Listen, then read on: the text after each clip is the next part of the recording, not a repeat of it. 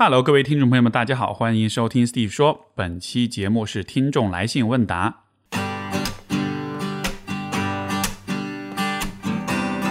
欢迎收听 Steve 说，和我一起拓展意识边界。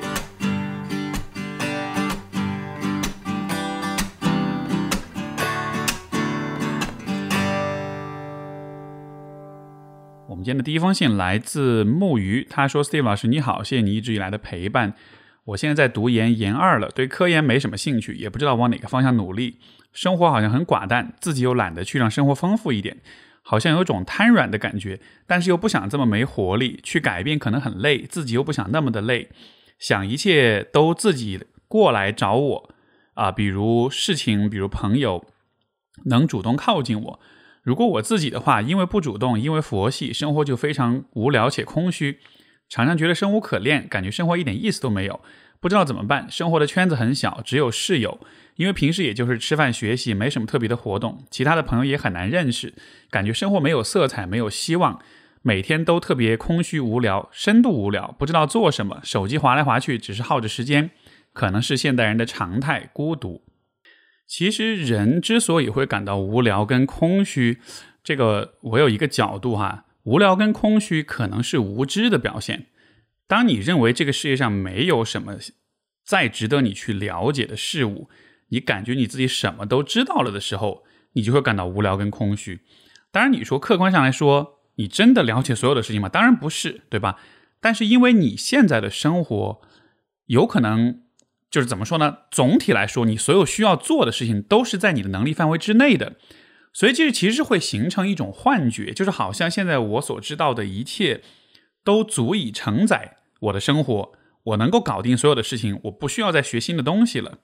所以说可能会觉得无聊。这个我觉得其实是人这个人的心智这个高度复杂的机器，它非常有意思的一个方面，就是它一方面有很强的适应性。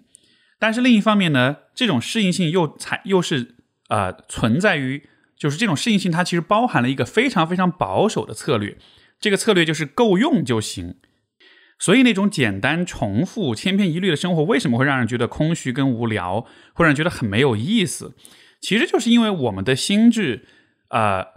当他感知到了我们所生活的环境没有特别大的挑战的时候。他也就不需要调动特别大的能量去激发自己的动力，去激发自己的这种呃呃心理的韧性，包括在生理的层面，可能连自己的身体上的这种肌肉的力量、心肺的功能也都不需要去维系了。因为你需要知道的是，那种很热血、很激情、很有力量、很专注这样的这些状态，其实都是相比于平静跟无聊来说是更耗能的状态，对吧？而我们的身体，因为进化这么些年还没有跟上我们现代人生活的这个步伐，哈，就是，呃，原始人的生活，它的能量、它的食物是非常短缺的，所以身体会想方设法的节能。今天我们的生活其实很容易获得能量、获得食物，但是我们的身体的进化还没有跟上这样一个变化，所以说身体总体来说会采取一个非常保守的能量储存的策略，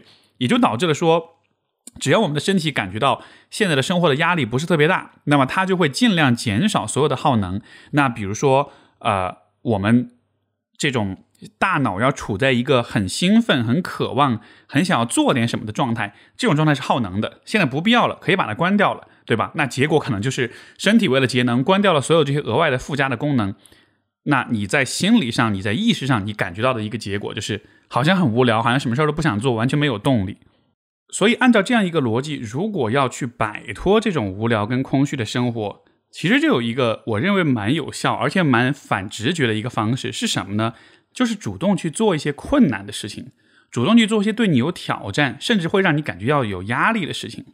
当你这样做的时候，这个不是说吃饱了撑的，自己给自己找麻烦，而是说你的身体在这种。比较无聊跟空虚的状态之下，他其实需要得到一些外界的压力跟刺激，以此来感知到说，OK，现在可能这个环境比之前变得更加挑战一些了，所以我可能需要调动更多的能量、更多的精力啊，去应对这个状况，所以身体的整个状态可能就会变得更活跃一些。这地方还有一个很重要点，就是人的身体、人的生理上的功能。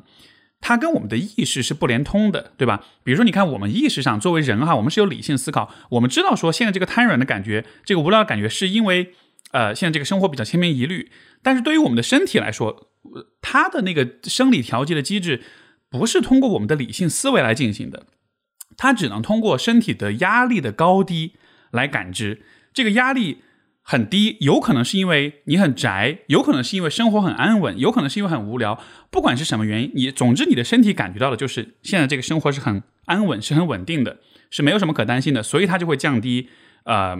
整体的这种活跃的水平。所以当我们说去做一些挑战的事情、有压力的事情，比如说耐力训练，像很多人这个中年危机哈，都会去跑马拉松，跑完马拉松一下觉得人生焕发青春了。它为什么会有这样的效果？就是因为当你跑马拉松，给给你的身体足够的刺激，带来足够多的疲惫感之后，身体会认为说现在的环境比以前变得更加挑战、更加有危险了，所以我需要更多的调动我的心生理跟心理的能量。结果就是你的整个人的那个状态会更乐观、更积极、更有能量一些。所以我觉得，如果你感觉到很空虚的话，可以看一看，在生活中故意找一些比较困难的事情来做。这个困难一种困难呢是。像这种运动耐力的训练，另外一种就是学一点新的东西，因为在学的过程中也会刺激你的大脑有更多新的连接，包括学习的过程本身可能也会有一些挑战，或者说可以有意识的去啊换一些不同的环境，因为当我们进入到新的环境里面之后，人也会变得啊有一点新鲜兴奋，包括有一点点的焦虑。总之就是你可以试着给自己的身体、给自己的心理一些比较多样化的刺激。这些刺激多了之后，你的身体就会认为，好，现在外界的环境可能不是像以前那么安稳了，需要更多的调动，从而你的整体的这个精神状态、身体的状态，也许也会更活跃一些。这个反而是一个解题思路，你可以试试看。好，我们下一封信来自一位叫“风在数钱”的朋友啊，他说：“Hi Steve，有朋友推荐关注你的电台，最近刚好也是我觉得比较艰难的一段时间，心里有些疑惑，想要听听你的看法。”啊，前不久跟前任结束了恋爱关系，这次分手是一个让我了解到我自己自我认知比较弱的契机。在恋爱当中是属于不断付出又委屈的类型，也有一点崩溃吧。所以我也刚开始心理咨询，关于自我的问题，想通过心理咨询先努力试试看。这次分手后感觉比较多方面的矛盾，这些矛盾感让我很不舒服。或许在是在思考这个感觉的时候，有下面这样一些问题。第一个问题是，为什么我和对方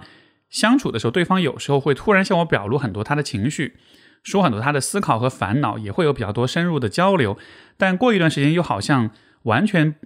不进去，完全走不进去，回到了一个完全封闭的状态。作为参考，在相处当中，我感觉到对方有很多创伤，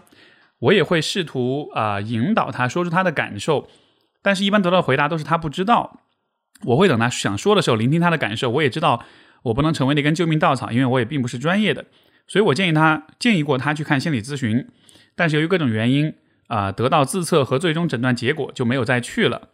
分手的时候，对方很自责，也一直道歉。他觉得他自私的希望我陪着他，但是觉得不能拖着我，不能让我委屈下去了。我觉得可能因为一直以来的理解和付出，对方说不能让我有情感体验的时候，会更加自责，觉得这种自责有时候甚至甚至压过了对我的感情。我也表达过，呃，我慢慢觉得我不想他有压力，但是好像却。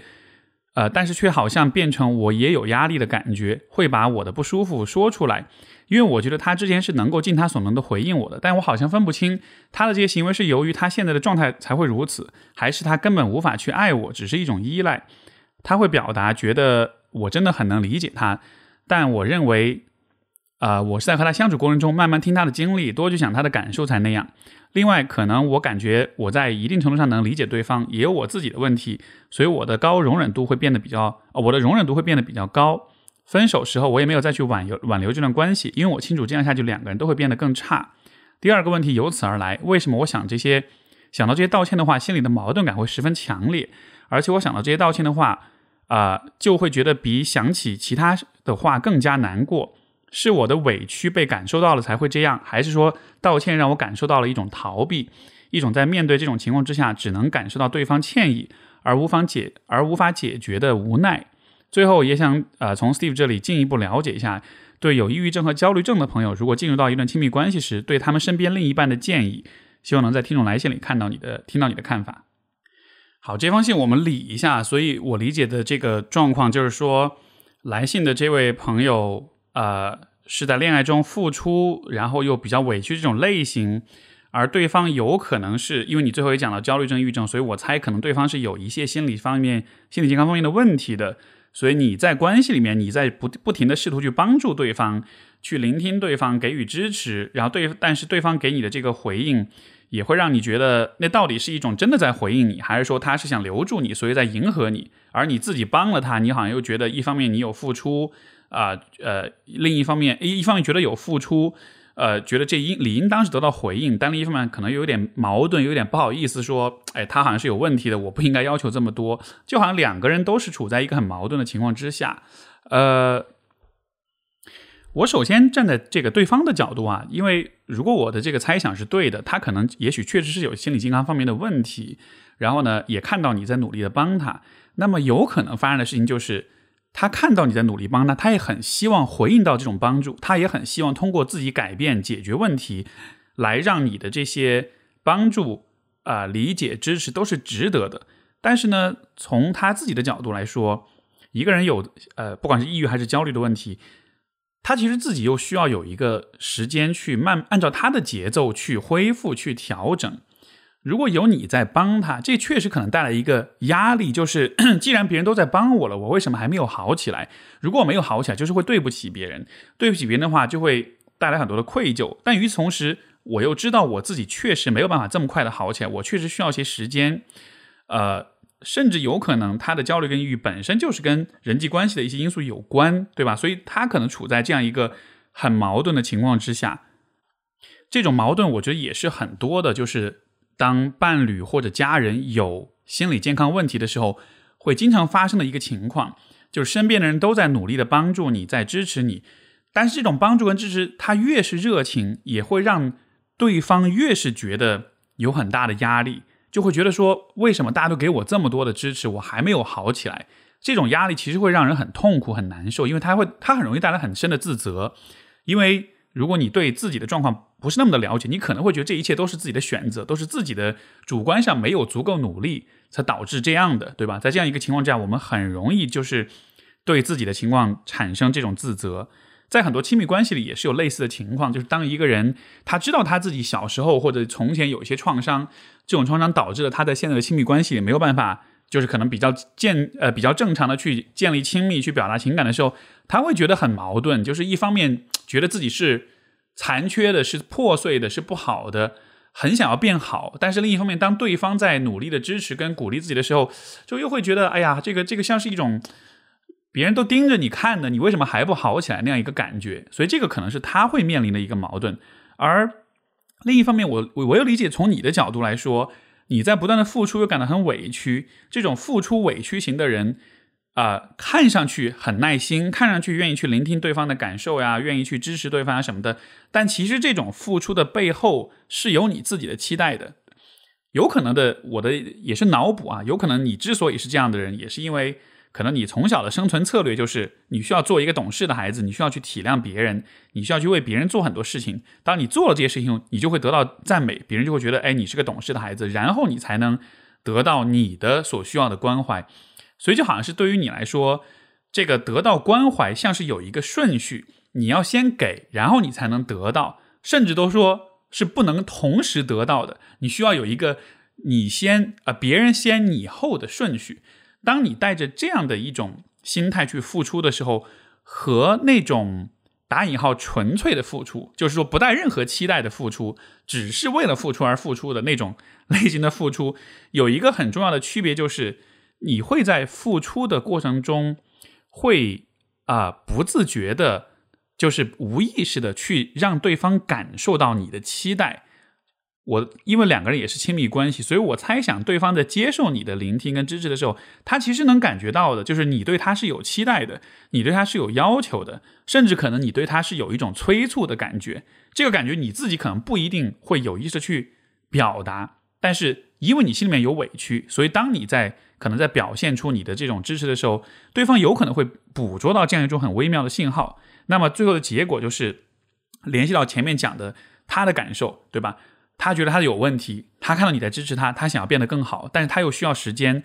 但是他又感觉到了你其实对他有要求，你其实希望他早一点好起来，所以最后就成为一个很两难的局面，就是一方面他确实需要你的支持，他作为一个想要自愈的人，当有人去理解、理解跟聆听他的时候。他可能确实很希望有这样的一个帮助，也是为什么他会说，就是好像你是真的很能理解他，就有可能他在说这个话的时候是真是是真的是这么想的。但另一方面，就是你的这种表达，呃，有可能又给了他压力，有可能要又让他要快更快的好起来，而这个时候他可能又会变得更保护、更防御，他不想要被别人催促，因为任何一个有心理健康问题的人，他都不希望呃自己的问题是一个被别人赶着去解决的。一个事儿，对吧？就好像是你生病了，你发烧了，你感冒了，有人在催着你要赶快退烧，对吧？就这个肯定是听起来是很荒谬，但是我们是会有这样的一种一种心理的，作为生病的那一方，所以可能你这个在在无意之间透露出的这种压力、这种要求，他感受到了，他所以就会很矛盾。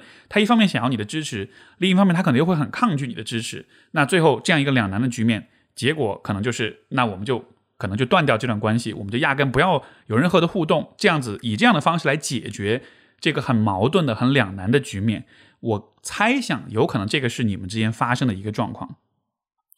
那么这个局面确实让人觉得很遗憾哈，因为你看，对于他来说，其实他也想变得更好，他也不想辜负你，但他感觉受到了压力。从你的角度说，你其实是出于善意的，但最终你在关系里却感觉到自己好像什么都没得到。而且他越不回应你，其实你的委屈感就会越强，对吧？所以他不回应你，可能是因为他需要他自己的空间去自愈，而这种感觉到了你这儿就变成了是他他没办法真的爱你，他没有办法照顾你，没办法在你付出这么多之后来回报你，那可能双方都会非常的呃非常的不开心，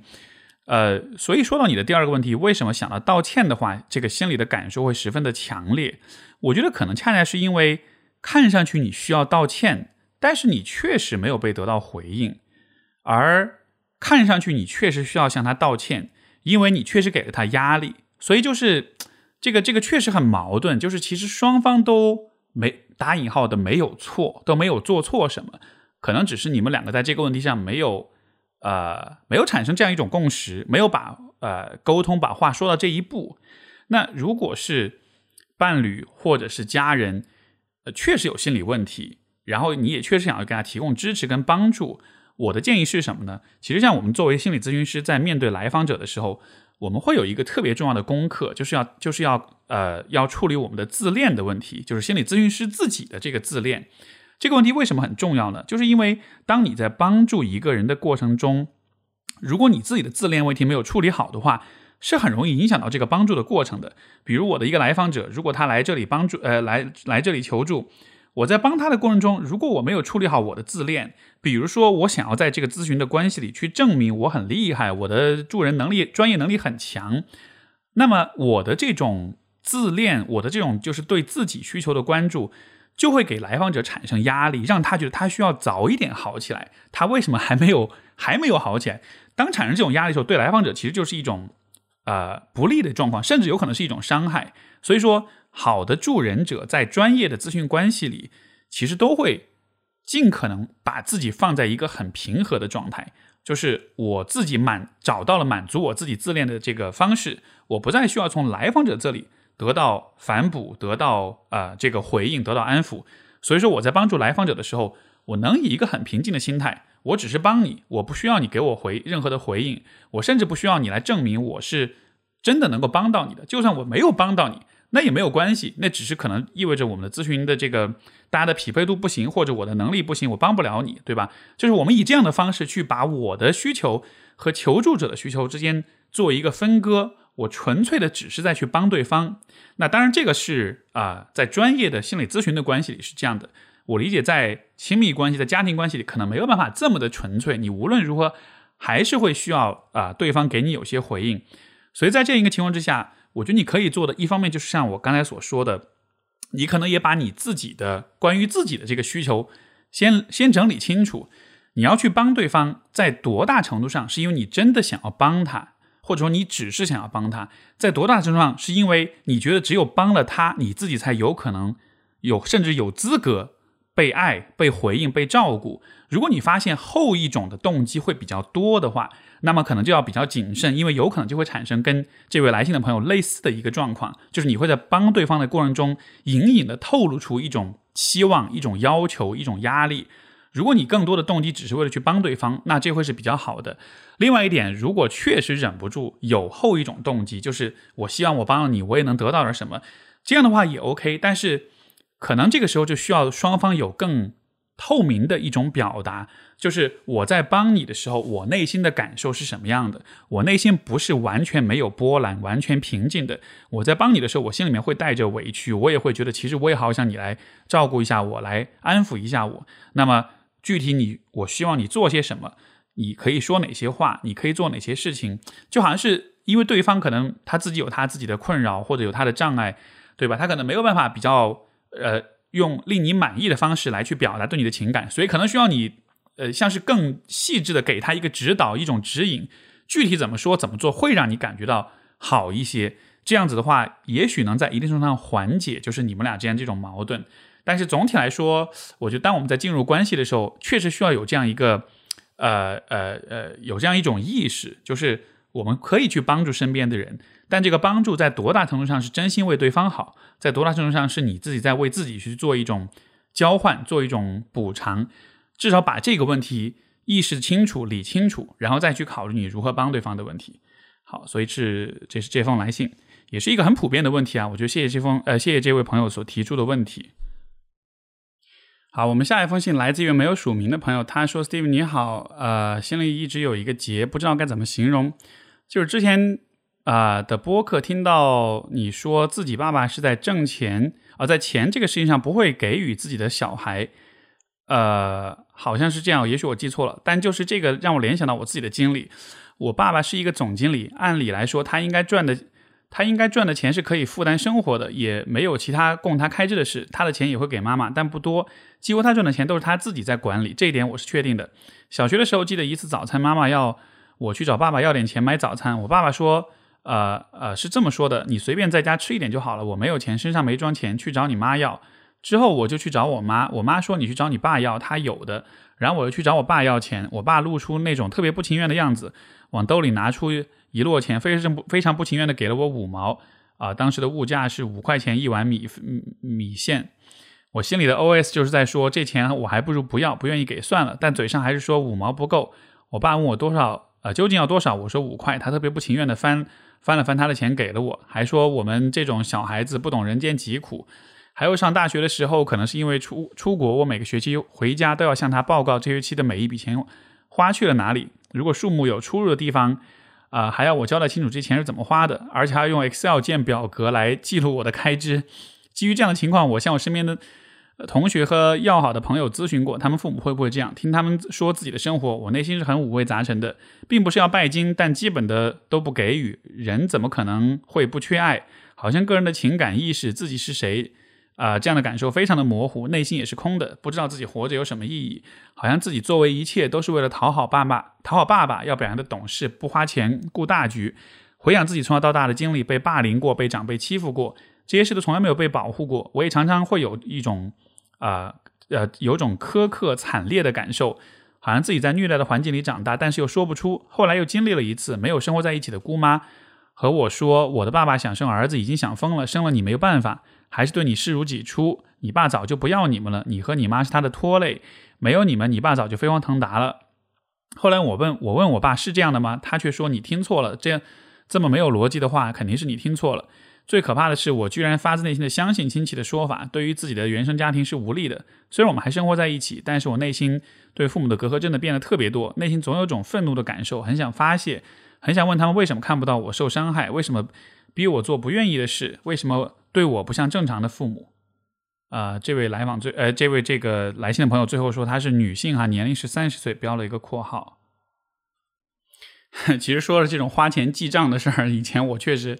我爸也让我做过哈，那所以当他要求你这么做的时候，我觉得还是蛮能感同身受的。但是我也猜想，可能每一个父亲要求孩子这样做背后的那个动机可能也是不同的，每一个人也是很复杂的。呃，我听到你这些经历，我觉得确实也很遗憾，也也也挺同情你的。因为如果在钱上面他尚且是这样的一种抠门的话，我很难想象，可能在其他的方面，在生活上、情感上、关系上，他愿意为你付出的意愿可能就更加的少了。所以，当你说你嗯这种从小到大的经历让你就是呃好像又很愤怒，但是又表达不出来，可能就是因为也许也许你受到的一方面是直接的这种欺负、霸凌、伤害，但另一方面就是那种没有被保护。啊，情感上被忽视、不被重视那种经历，那个可能是更伤人的，而那样一种经历要表达起来是更困难的，对吧？就是如果有人伤害过我们，我们知道谁在伤害我们，我们知道我们是痛的，但如果有人没有对我们做任何的呵护跟支持的话，你就会觉得很困惑，就好像缺了点什么，但是没有办法很做，尤其作为孩子，没办法很直接的去表达出来。呃，我觉得可能这位朋友的所处的一个经历是在。呃，所处的一个成长的阶段是在你开始意识到你的父母、你的成长经历是有问题的，你开始意识到这一切和你当下的困惑跟痛苦是有关系的，你开始思考这一切到底怎么回事。这个可能是在一个个人成长比较早期的一个阶段，而接下来我觉得比较有必要的一件事情，就是想办法去搞明白到底发生了什么，因为你。经历的所有这一切，你是作为一个小孩子去经历的。小的时候经历这些事儿的时候，你只是从一个很感性的、很主观的角度去看待这一切。但是那个时候你不足以就是具备成年人的去分析、去思考、去判断跟推论的这样一种能力。今天的你是有了更强的认知跟分析问题的能力，所以这个时候如果可能的话，我会非常非常鼓励你，就试着去跟你爸跟你妈去了解一下，就是。首先，他们是怎么结的婚？他们的关系是怎么回事？他们后来在有了你之前跟之后，他们的这个关系有什么样的一些变化？包括你的出生对于他们来说到底意味着什么？因为现在你面对你爸，其实是一个信息很不对等的状况。就是你爸这样对你，他其实有各种各样的背景也好、原因也好、动机也好，然后最终他得出一个结论是这样的一个行为上的结果，对吧？从你的角度。这个信息非常不对等，就是你不知道所有的那一切背背后的信息，你只是看到了眼前这个他对待你的这个行为结果。这个结果，如果我们要通过这个行为的结果，就是在你没有任何其他信息的情况之下，你要通过这个行行为结果去反推他是怎么想的，那么你推出来的结论可能会非常的糟糕，可能就是他不爱你，可能就是他讨厌你，他不愿意为你付出，对吧？这样的结论。就算你推出来了，对于你自己来说也会是很大的伤害，因为你就会觉得哇，他这样对我，他这么抠，那一定是因为我是一个很糟糕的小孩，我不讨人喜欢。你看，包括你这个你的这个姑妈，她说了这个话，呃呃，然后你好像真的就会信，就觉得啊，因为我是女性，所以我爸不想要我，他他他不想对我付出，这样的，就好像是你你会相信那个说法。可能恰恰是因为你在这种不对等的信息之下推论出的结论，在这个说法里找到了一种印证，所以会让你有一种 像是一种熟悉的呃一一种一种感觉。但是我的猜想是，你父母的关系，包括你跟你爸间的关系，这个背后的复杂性可能远比你想象的要复杂。具体是什么，我就没法知道了。但是我可以保证的是，如果你试着去了解他们的故事，你一定会发现很多之前不了解的事情。这个当中包括，就是你爸是怎么样的一个成长经历，你妈是怎么样一个成长经历，然后他们的各自的情感经历又是怎么样的，然后他们两个的关系是怎么开始的，他们俩怎么走到一起，怎么结婚，啊，包括生了你，包括生你之后，在对待家庭这个问题上是怎么处理的，包括有了你之后，有了家庭之后，他们的关系发生怎么样一些变化，如果能够把这些问题都相应的做一些了解。这个不一定说能够改变任何的问题哈，因为过去发生的事情都已经发生了，但是它能够带来的作用是，你至少可以更清晰，而且是更客观的去知道 你身上发生这些事情为什么会发生。因为尼采也说过哈，就是当你知道了为什么，你就能承受；就是当你承受了一个知道了一个 why，你就能知道，你就能承受任何的 how，对吧？就是你知道你为什么受受苦的时候。那么怎么样的苦你都是能受得住的，所以现在的状况，我就对你来那来说那个困扰，可能恰恰就是在于你不知道你为什么受这些苦，你不知道你爸为什么这么对待你，所以你接下来能够做的就是搞清楚 why，搞清楚为什么，当你搞清楚了之后，接下来要怎么做，包括接下来和他们的关系要怎么相处，你自己要往什么方向去走，这个可能就是下一步的事情。但是现在你能做的，就先把这第一步走出去。呃，我在和我的来访者工作的过程中，很多很多的时候，在咨询开始的阶段，我们一边去梳理他的经历，另一方面，我都会鼓励他去做一些这种家庭历史的调研、成长经历的调研，关于自己的成长经历，关于 父母的成长经历，关于婚姻的发展。经历关于这个家庭作为一个家庭自己作为一个呃，就是整个家庭作为一个有机体，作为一个生命体，它也有它的发展周期。那这个过程中发生了些什么？多了解这样一些信息，然后可能你对这个状况会有更多一些思路，好吧？所以这是对这位朋友的回应。好，我们下一封信来自 Tate，他说：“Steve 你好，听您的呃，Steve 说很久了。”学到很多看事情和分析的角度，但还是受限于自身的认知局限，需要您的帮助。我的问题主题：如何与关系亲密的人，啊，父母、伴侣有情感流动的交流？我的经历是一，从小父母吵架打架，爸爸外出喝酒不回家，我一直周旋在解决他俩问题上。我一直从小学到啊呃在外住校，小的时候害怕回家，也期待回家。回到家听不完母亲的抱怨和家里没完没了的酒桌。但我还是会积极解决，也跟父母说自己在外发生的事情。大了以后就只剩害怕。从小到大，亲戚们的态度也是让我解决他们俩的问题后才看书，想明白关系是他们俩自己的事情，认为在外面很舒服。怕父母联系我，就是让我解决问题，比如他俩关系，爸爸外出喝酒不回家，家中经济问题等等。啊，从小家里经济问题挺严重的。呃，所以对父母的需求都比较低。爸爸只有偶尔喝醉酒了才发个信息说想我。妈妈好像一直忙家务，偶尔问爸妈一些问题都没有得到及时回应。越长大越觉得关系疏远，没有情感流动。啊，二长大远嫁了，老公在外地工作，啊，一天最多晚上问一两句，偶尔视频，但视频中总说总说自己很累，想睡觉。明明时间很早，交流起来也只是说生活中的琐碎，没有情感流动。明明说清楚自己的情感需求，啊，但总是没有回应。他说我总生气，我我说没有总。我会说出具体的生气次次数，解释我为什么生气。有时候太生气了，说一些回娘家的话才被重视。但时间长了，我也疲于用这种手段。两人相处起来没有更啊啊更没有情感流动、亲密的感觉，让我有一种不被重视的强烈感觉。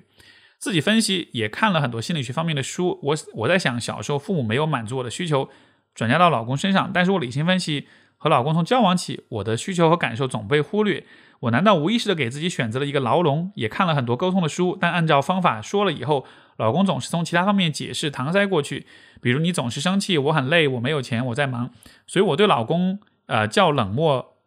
呃我对老公的这种冷漠心理也很难受。呃，请 Steve 帮我分析一下。呃，首先我觉得有一个点，我我不知道你是否能够去，其实像上一封信一样去做一些这种。人生历史的一种调研，家庭历史的调研，因为你小时候能够去处理你爸妈之间吵架打架的问题，也是在你有了语言能力之后，对吧？在你能够理解他们之间的冲突了之后，呃，才去这么去做的。就是说，劝架是一个可能很小很小的小孩是做不到的。所以，我们假设，比如说你是从也许是六岁或者八岁左右开始去做这么一个扮演这么一个调和者的角色的，那么我其实我很好奇，就是你在这之前。父母是怎么对待你的？呃，因为那毕竟是你人生最早期的阶段。我们说，至少你人生前面的三到四年的时间，对吧？你可能是没办法去周去做这个周旋的工作的。在这样一个情况之下，你的父母又是怎么对待你的？啊，这个阶段他们对待你的方式，有可能和你今天所说的情感流动、情感表达这个也会有关系。因为我估计，呃，很多听众听完这个信之后，第一反应就是，如果你经常听 Steve 说话，你能够从我的角度去。呃，模仿我的思路去分析，你可能第一反应会是说啊，因为你一直在取悦父母，要去调和他们的关系，所以你不懂得表达自己的需求，所以可能你把自己的需求就压抑了。这个确实是表面上最直接的一个逻辑，但是在这个角色之前的时间里面，你又是怎么样被对待的？那个阶段的信息，我觉得对于了解自己现在的现状非常的关键。就是我估计这个信，很多听众听完之后会觉得啊，这个爸爸太糟糕了，又喝酒又打架的，对吧？然后可能很容易就会把事情怪罪到这个爸爸身上，觉得他是整个家庭问题的来源。但是我注意到的一个细节就是，你说你爸偶尔喝醉了酒会发信息说想你，而你妈似乎是那个总在向你抱怨的那个人，所以我的直觉或者我的一种猜想是，在情感表达这件事情上，有可能你妈反而是那个不表达情感的人，你爸反而是会表达情感那个人。他喝酒喝醉了才说，意味着可能他平时是很压抑的，对吧？所以就是在这种家庭的纷争当中，我们确实很容易就是很武断的认为，通常当爹的都是那个矛盾或者问题所在，尤其他还出去喝酒什么的，这个就更符合我们对于一个糟糕父亲的一种想象了。但是问题就在于，你父母之间到底发生了什么事情？他们之间呃会吵架打架？说明他们之间其实存在很强的情感交流、情感流动的这种冲突，就是两个人无法有情感流动的时候，就会冲突，就会打架。那是什么让他们无法流动？是都是你爸的因素吗？我觉得就不一定了。所以也是为什么我觉得这个地方很有必要去做一些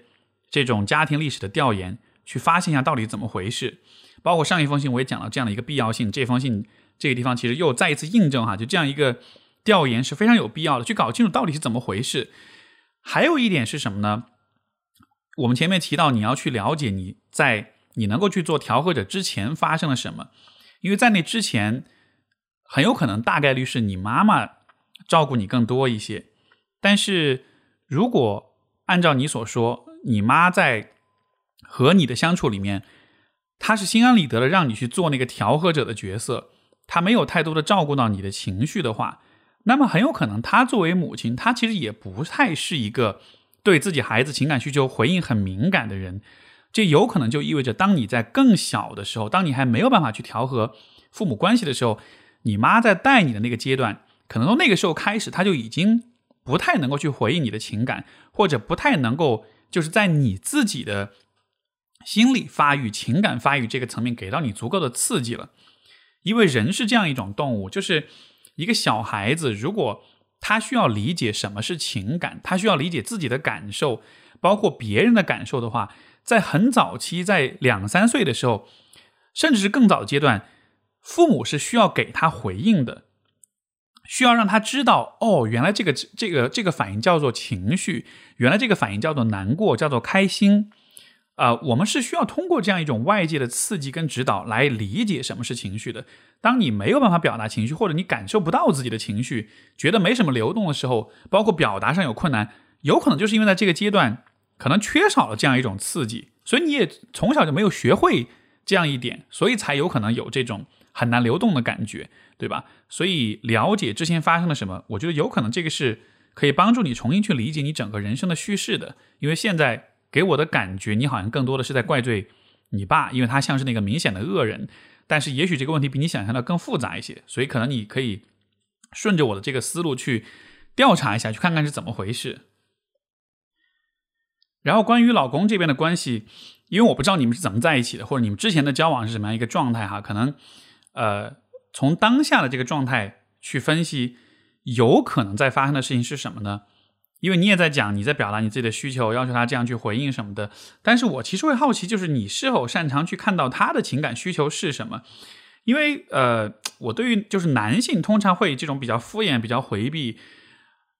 表面上看上去好像是他没有很重视你，这个是比较表象的、显而易见的一层解释。但这个背后很有可能还有另外一层的含义，就是其实他觉得他在关系里没有被看见、没有被照顾。但通常对于直男、对于男性来说，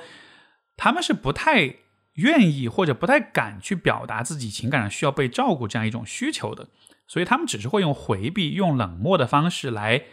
侧面的表达，就是我没有被看见，我没有被照顾到，所以可能我也就装作我自己没什么情感需求，好像这样子的话，我们就不用那么近了，这样我也不会对你有期待了，所以有可能也会存在这样一个情况，就是看上去好像是他没有很照顾到你，你表达你的需求，他没有回应，但是我也好奇。结合到前面讲的那个家庭，你有这样一个家庭的成长的经历，有这样的父母的话，那你自己在理解他人的情感需求、他人的情绪体验上面是怎么样一个水平？这个也是一个我觉得很值得去反思的一个点。当然，另外不排除一种可能性，就是你自己在情感流动这个方面的呃敏感度或者是需求本身可能不会特别高，所以也许当你们在选择伴侣的时候，在这个方面的。可能就没有太注意，就好像是你缺少这方面的敏感度，所以你选的这个人，他的这方面可能一开始本身也不是很不是很够，不是很合格，而你可能没有注意到。那到了今天这个问题可能逐渐的暴露出来了，这个我就不了解了，因为我不知道你们的关系是怎么样去发展，是怎么样开始的。但就是可能现在你能做的是，先把父母这个部分，把你成长这个部分的故事好好理一理，看看是怎么回事，然后再看看之后的当下要怎么去调整跟老公的关系。好，这是这封信。我们的下一封信来自一位没有署名的朋友，然后他的这封信的标题是如何让自己的坚持不被别人动。事情是这样的，我在坚持生酮减肥，不吃主食，但我爸总说压垮我内心的话，比如你这样以后都不知道该吃啥了。人家网上说根据 A P P 软件，呃，软件上吃你就不会吃饭了，你还能光吃肉不吃别的，还有一些别的事情。他总说扰乱人心的话，他怎么就？他怎么就能无关痛痒的说出这些话？真是烦死了！每次他刚一开口，我就烦得要死，知道自己要重新开始心理建设。啊，很简短的一句 一一这个一封信哈，也没有说更多的一些细节，所以我可能只是能简单的做一些推测跟脑补。就是有可能发生的状况是，其实你对你爸怎么对待你，可能你是有自己的期待的，你是希望他用一个特定的方式对待你，而显然他现在对待你的方式并不是你想要的那个方式。所以，当他说出这样的话的时候，就像是会强化你的一种绝望感，就是我爸永远不会用我希我希望的那个方式来对待我，我永远不可能在我们的关系里得到满足，得到真正的我所我所希望的那种理想的回应。这个情况之下，可能就会非常的不开心，非常的容易被扰动，会烦。这种烦的背后，我觉得可能是愤怒，就是人在得不到自己想要的东西的时候，在他人。不是自己想的那个样子的时候，会感到愤怒。而对于你来说，你的内心之所以会被扰乱，可能恰恰是在于，一方面你有你自己想做的事情，但另一方面就好像是你又很希望对方是给到你可能是比较积极的回应，所以这时候就很矛盾。我究竟是要坚持我自己，还是我变得更迎合他人，从而别人能够更好的给到我更积极的回应呢？这个确实是一个比较难的取舍哈。一方面做自己想做的事情，这确实是对我们个人来说是很重要。但另一方面，作为社会性的动物，我们确实又希望我们是被别人爱、被别人关注、被别人在乎的。所以要做这样一种取舍，我觉得非常非常的困难。那么就这个局面，你可以尝试的一个不同的方法是什么呢？我觉得就是不要在这个。这个这个你这个饮食结构是否科学是否 OK 这个问题上去纠结了，因为这不是问题的重点。问题的重点是你爸不愿意去换位思考你的想法，你也没有办法得到一个来自他的一种真正的情感上的认同。因为就说，就算他真的同意了，说啊，那好吧，那你就去，你要你要这么减就去减吧，你你就爱怎么吃就怎么吃吧。就算他这么真的这么说，你心里会很开心吗？其实不会，对吧？因为你知道他并没有真的理解你，他只是顺着你在说而已。所以有可能你可以这么去跟他讲，就是你可以问他，你有没有在你以往的人生经历当中，你有没有那种你想要坚持一件事儿，但其实别人不太理解你，但是你真的很想要去坚持的时候，在那个时候有没有谁给到过你很好的支持，或者在那个时候你其实希望别人怎么对待你？这样的一个问题，其实是让他通过回顾他的经历，去了解当下的你。处在什么样的一个境遇当中？就说，因为你爸不愿意去对你有更多的换位的思考，不愿意有这种同理心的理解，那么你帮他去有这个理解，对吧？就不一定是生酮减肥，任何的事情，就是你现在想做一个你特别想、特别坚持的一个事儿，但你缺少这种来自家人的支持，你把这个情况描绘给他，让他自己带入到这个场景里，然后问问他看，如果在这个情况之下，你会怎么做？如果他能够成功的进入到这样一个。带入到这样一个场景里，他可能会更理解你现在的情况，他也可能会更啊带出一些更发自内心的一些对你的一些支持，这个可能对你来说才是你真正所需要的东西，好吧？所以很简单的一封来信，我也给到这样一个简短的回应。好的，我们今天的最后一封信来自一位叫做叉叉，就是 X X 这样一位朋友，他说：“Steve 你好，一直听你的播客，陆陆续续两年过了。”啊，过去了这两年，自己变化挺多，无论是工作还是感情上，想听一听呃感情方面的呃问题的看法。我今年三十岁，和一个人交往了三个月，他是个有妇之夫，其实自己对之前对这种关系是很抗拒的，觉得触及自己的底线。可是最近一年，一方面对感情的看法比较开放了，接受长期炮友，美化点叫做呃这个 friends with benefits。认真付出了的感情也是被虐，大家轻松一点相处也挺好的。另一方面，对方真的是自己的理想型，比我大六岁，有活力，运动型，有自己的事业。对我很好，这三个月也给我很多新的体验，会带我出差见客户，参加他朋友的酒局等等。啊，之前自己的感情基本上都是到了两三个月就开始感觉到对对方的厌倦，自己也会体会出这种感觉，会及时喊停。可能是始终没有找到真爱吧，但是和他相处，我们的感情真是越来越浓郁。我知道他很在意自己的家庭，和他呃也只是一段时间的陪伴，最终会分开。但现在实在相处太愉快了，有时候有感觉生活开心就好，是吗？不用给自己太多的道德枷锁。我不知道应该继续呃这种放纵的快乐，还是回归正常道德观。认真找人谈恋爱，但这也很难啊。我也有自己的事业，算是所谓独立女性。经过这两年的社会毒打，啊，自认为达到了魅力的顶峰，做事上做想呃做人做事上想法成熟很多，应该在这个最合适的年龄认打引号认真啊谈恋爱结婚吗？我自己虽然不喜欢小孩，但是对和一个自己的孩子一起长大的过程还是好奇的，不知道自己从中又会获得什么样的新的体验和成长。所以现在这个节点让我有点不知道该怎么办。啊，好，这就是这封信。其实我也不倾向于就是一上来先是用这个道德的视角去看这个问题啊，因为我觉得，嗯，道德是一个最大公约数，所以说呢，它可能会让我们忽略在关系中一些具体的细节。在你的这段关系里，我看完之后呢，会有这样一些想法。一方面就是，呃，你看这样一个男人，他以这样的方式处理自己的情感生活，哈，就不管他是以什么样的原因出轨。是他跟自己的伴侣关系不好，是性的问题，是关婚姻的问题，或者是任何的问题，啊，不论是什么原因，我看到的是他希望用这样一个方式处理他自己的情感生活，这本身可能是说明了这关于这个人的一些事实的。这个事实可能就是说，他没有办法，或者他不愿意，就是用比较直接的方式去处理他自己的婚姻关系，而需要在他的关系之外。用另外一个关系去做某种弥补、某种补偿，因为这个我也不了解你们的关系怎么开始，或者他的动机是什么。但是我觉得，如果一个人在自己的婚姻关系当中是非常幸福跟满足的，他可能不会有特别强烈的愿望想要去再和其他的人有来往。我不排除有些人可能他就是有这样的一种啊一种，也许是一种癖好或者怎么样的。但总体来说，当你结了婚以后，你对于出轨这件事情，就算 OK，你有一些非分之想，但是你是知道这些事情在长远来说是会伤害到你的婚姻关系的，对吧？因为婚姻关系这个，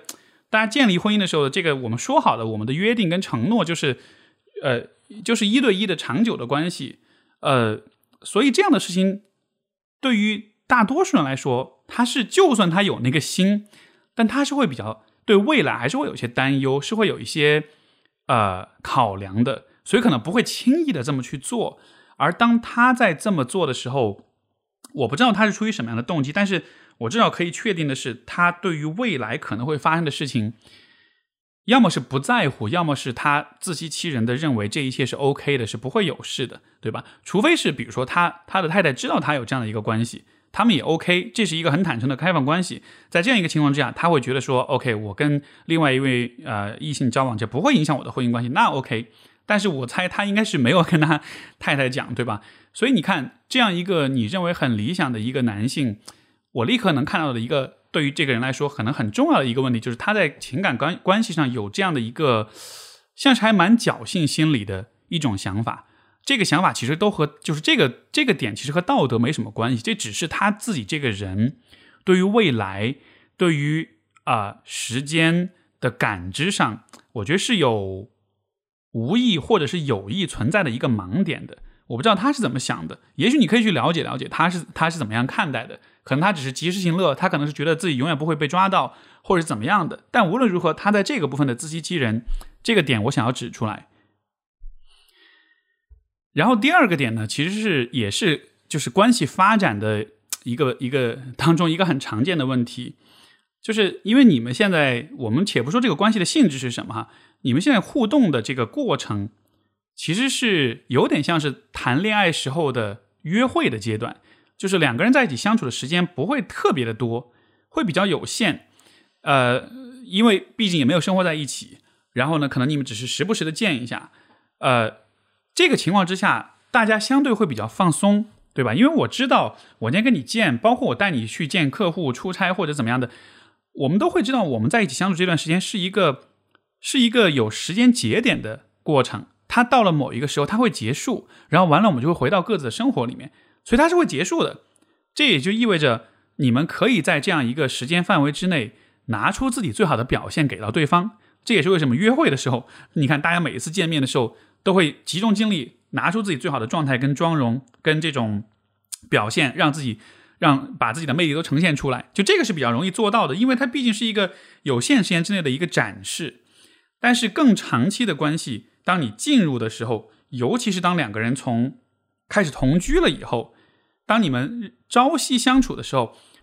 经常会发生的事情就是这个关系会发生一些波折，因为两个人不再是在一个有限的时间之内进行一种刻意的展示了，而是你的每一个面都会被对方看到。那有些关系挺得过这个阶段，也有些关系挺不过。在这个基础之上，当两个人结婚了之后，这不光就是一个。呃，长期生活的伴侣，与此同时还增加了另外一层额外的挑战，就是你们开始有了利益上的捆绑，包括会有了利益上的冲突。这个冲突可能是生活上的，呃，比如说家务的这种安排，可能是家庭的财务的问题，可能是生育的问题，可能双方家庭的关系的问题，事业规划、人生方向的问题，很多很多，对吧？所以就是一个关系，它是不断的加码，它的挑战是一点一点的增加，一点的变复杂的，